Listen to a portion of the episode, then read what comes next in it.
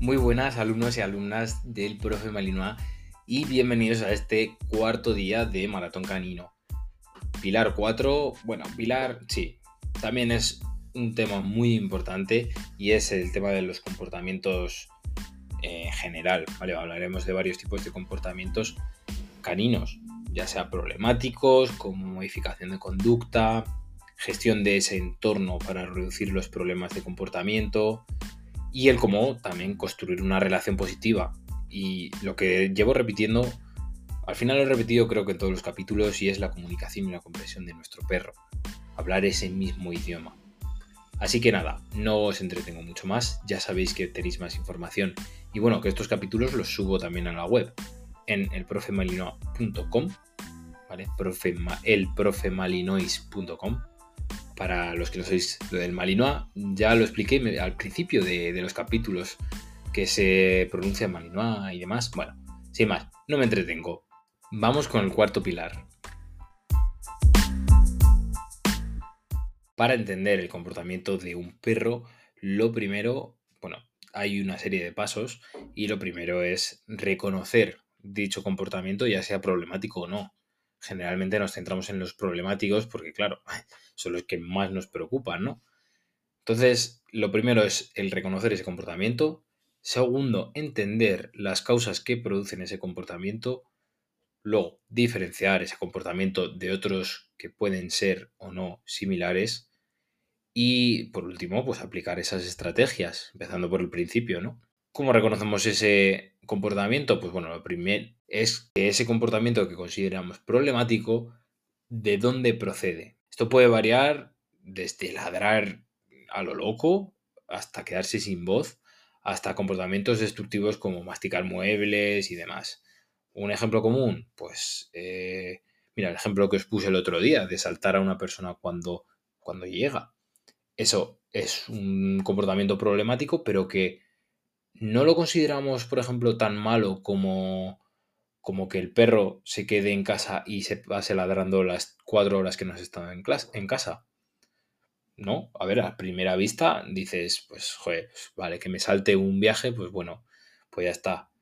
Vale, y si ahora mismo esto te lo extrapolo y le salta un niño de tres añitos, le tira al suelo y pues podemos tener un, un grave problema sobre todo si el niño no es, por ejemplo, que pertenezca a la familia o, que no sea nuestro, que sea un niño de la calle. Podemos tener un grave problema. Entonces, el tema de clasificarlo como problemático o no, o ponerle un grado de, un, gradiente, ¿no? Un nivel de gravedad, pues tampoco es algo que me guste hacer, que obviamente hay problemas más graves que otros, no digo que no, pero debido a, al que no sabemos cuándo se puede provocar ese problema y ese comportamiento más que ese problema y el cómo lo vamos a gestionar tanto nosotros como el perro, no sé, considero que hay que reconocerlo, eso está claro, pero da pie, esto da pie al siguiente punto que es el entender esa causa y bueno, que todo problema tiene que ser resuelto. El ejemplo que he puesto, el tema de saltar puede ser muy peligroso. Sí, el, que te ladre todo el día el perro, pues bueno, igual te comes un par de denuncias de tu de tus vecinos. Pero bueno, no sé, poner balanza. Entonces, para entender las causas del perro, el perro te dice el por qué hace esas causas y esos, o sea, perdón, por qué realiza esos comportamientos y son cruciales. Por ejemplo, cuando ladran excesivamente por X motivo, puede ser aburrimiento, ansiedad por separación, como respuesta a estímulos externos. Por ejemplo, pasa un perro por la calle y el perro tuyo que está asomado a la ventana empieza a ladrar, a ladrar, a ladrar. Por eso, vemos muchas veces que hay perros en las terrazas ladrando como locos. Eso es un problema, eso, joder, es a tratar, ¿no? Eso todos estamos de acuerdo. Entonces, para comprender esta causa nos ayudará mucho elegir la técnica correcta de modificación de comportamiento que debemos utilizar. Lo mejor es que, obviamente, eh, si no sabéis la causa y todo, que llaméis a un profesional que cogerá una adiestradora, adiestradora, que os acompañe en el proceso de esa modificación de conducta. Y lo primero es identificarlo. Y generalmente, vamos, o así es como yo trabajo y como conozco a otros compañeros del sector que trabajan así, es hacer primero una valoración del perro que vamos a tratar. a raíz de esta valoración, de entender estas causas, reconocer ese comportamiento, ahora vamos a distinguir ese comportamiento, que es el tercer punto. Es importante diferenciar entre un comportamiento ocasional que se ha podido producir, pues, por X motivo, por un estímulo externo que no hemos podido controlar, que no es habitual y que, bueno, pues ha dado, se ha dado, ¿no? Pero que es problemático. Por ejemplo, un perro que ladra ocasionalmente a un extraño a la puerta. Pues no es necesariamente un problema, pero el ladrido en sí, es, si es constante y es en respuesta a cualquier estímulo y eso se va haciendo bola, una bola de nieve cada vez se va haciendo más grande, el perro va a acabar ladrando a diferentes estímulos. Por ejemplo, vale, ahí han tocado a la puerta, el perro ladra como un loco. Pero luego mm, entiende la situación y se va a la ventana, ve pasar a otro perro a ladrar como un loco.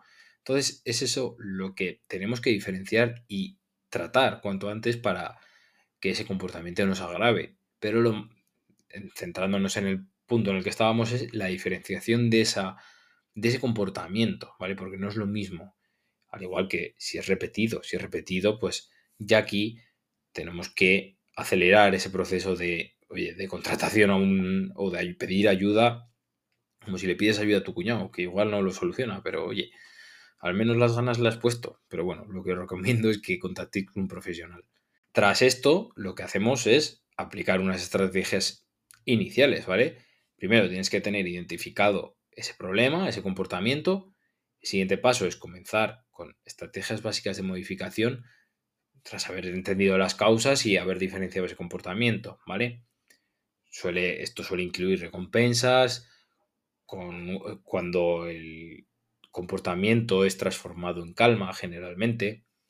Ignorar ese comportamiento no deseado mm, yo no lo recomiendo en todos los casos y redirigir la atención al perro cuando hace una actividad que nosotros queremos, pues bueno, eso sí, pero el ignorarlo yo os diría que no lo, bueno, yo no lo recomiendo, ¿vale?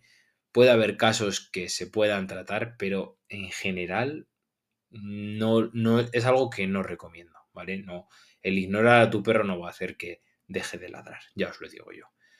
Mm, si tienes a una persona delante de tu casa con una careta de estos de Scream, de Halloween, y el perro, tienes un perro guardián, ¿tú crees que porque le ignores al perro va a parar de ladrar? Si puede, el perro se salta a la valla y le quita la careta a esa persona.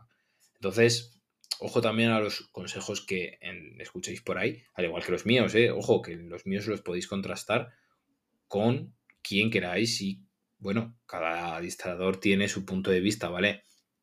Generalmente nos movemos todos en la misma base, pero unos lo interpretan de una forma y otros de otra. Es lo, como lo que dije del adiestramiento en positivo, ¿vale? No es una crítica, es algo constructivo que digo, ¿vale? Que luego no me ataque la gente. Entonces, pasando a la siguiente parte del episodio. Las técnicas de modificación de conducta famosas. Lo mejor, mejor, mejor, yo lo, lo, que recomiendo es enfocarnos en la prevención de esa conducta. ¿Que no lo hemos conseguido? Pues entramos en ya la desensibilización de esa conducta, que es una de las técnicas, al igual que el refuerzo positivo y motivacional, es de lo más efectivo que hay esto significa recompensar a nuestro perro por comportamientos deseados, los ejemplos que hemos ido viendo también a lo largo del maratón. ¿Queremos reducir el ladrido excesivo? Pues podríamos recompensar al perro cuando esté calmado, recompensar el, silencio, la calma que tiene el perro después de haber estado ajetreado, habiendo ladrado muchísimo. Y eso, especialmente en situaciones que provoquen ladridos, ¿no? Otra técnica para perros que se suben de vueltas, que se ponen muy nerviosos, que no paran los pobres. Es la técnica, en algunos libros se conoce como la técnica del time out.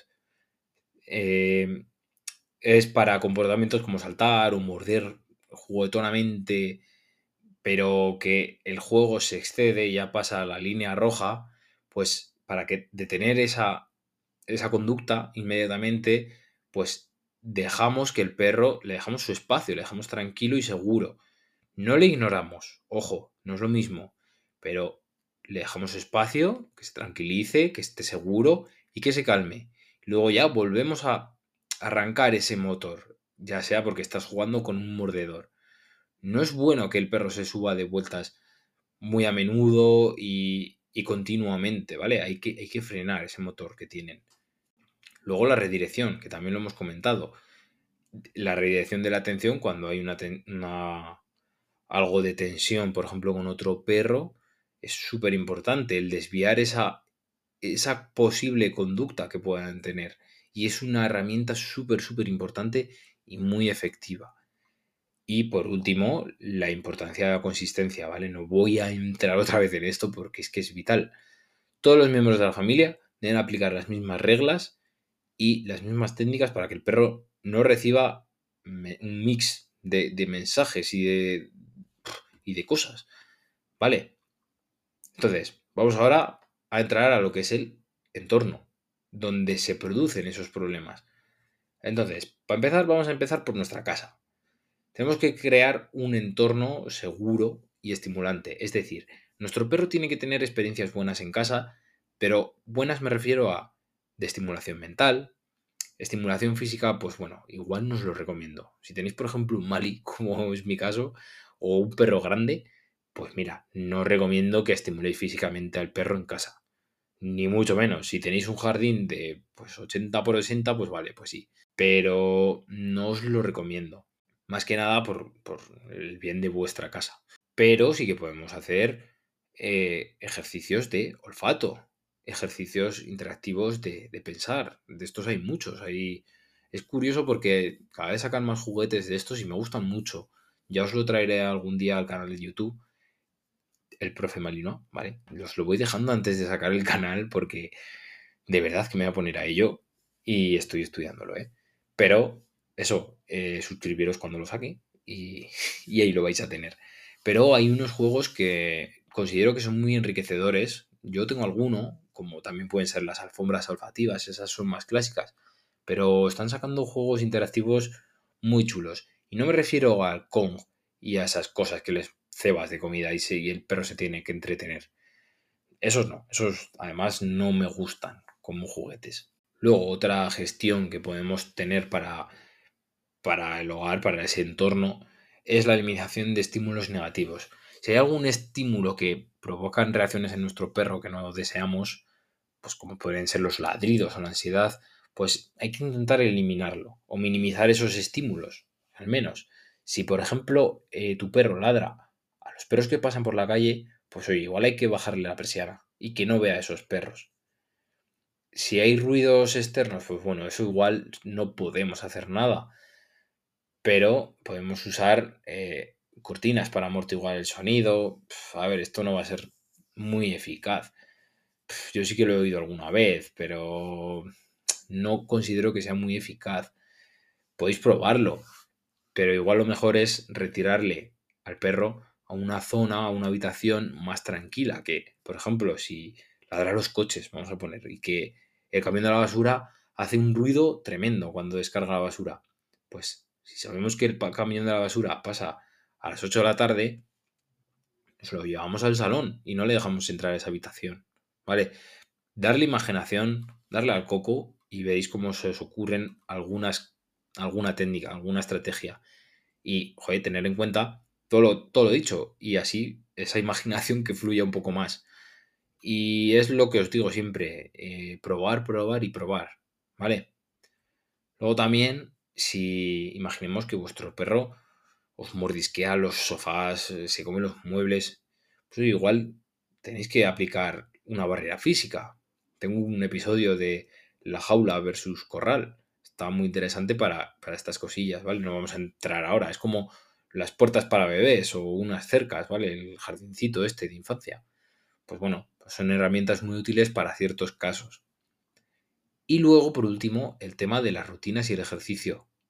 Joder, si el perro lleva sin salir 12 horas y tú te vas sin haber sacado a ese perro para que se esté otras 4 horas más, pues ya te digo que tranquilo en casa no va a estar.